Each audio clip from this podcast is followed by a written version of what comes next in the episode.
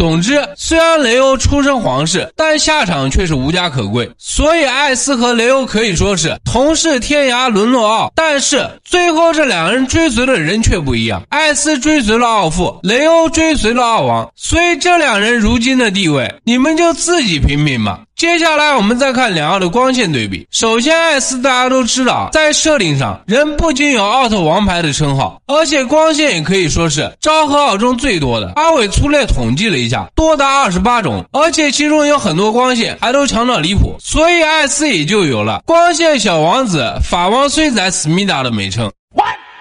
阿伟这里挑选几种艾斯相对比较强的光线作为对比。第一种梅塔利姆光线，该技能为艾斯大幅度扭动上半身，积蓄能源后发射出的高热破坏光线。在设定上，该光线的威力和破坏力要远超初代的斯派修姆光线和赛文的极速光线。换句话说，就是七爷要是用极速光线和艾斯的梅塔利姆光线对波的话，那是对不过的。哪怕七爷站在右边都不好使。关键是人艾斯在该技能的基础上。又升级出了一招，威力凌驾于普通梅塔利姆光线之上，甚至可以将敌人打成光子的超级梅塔利姆光线。所以，此光线的杀伤力有多强，就不用阿伟多说了吧。牛逼！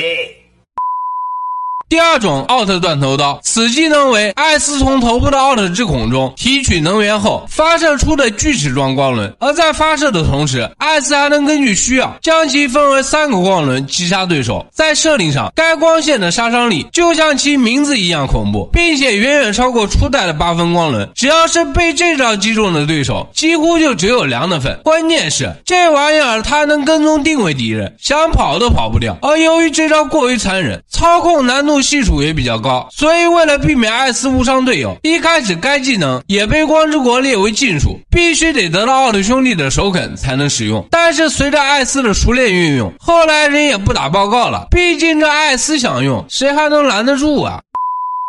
第三种 Space Q，此技能为艾斯接收了四位哥哥的能源，并与自己的能源汇集后，从头顶发射出了超强能量球。在设定上，该技能的威力是艾斯所有技能中威力最大的。有多大呢？这么跟你说吧，该技能威力远超艾斯断头刀，仅次于泰罗的宇宙奇迹光线。但是吧，这招艾斯并不能单独使用，说穿了，人得借力量。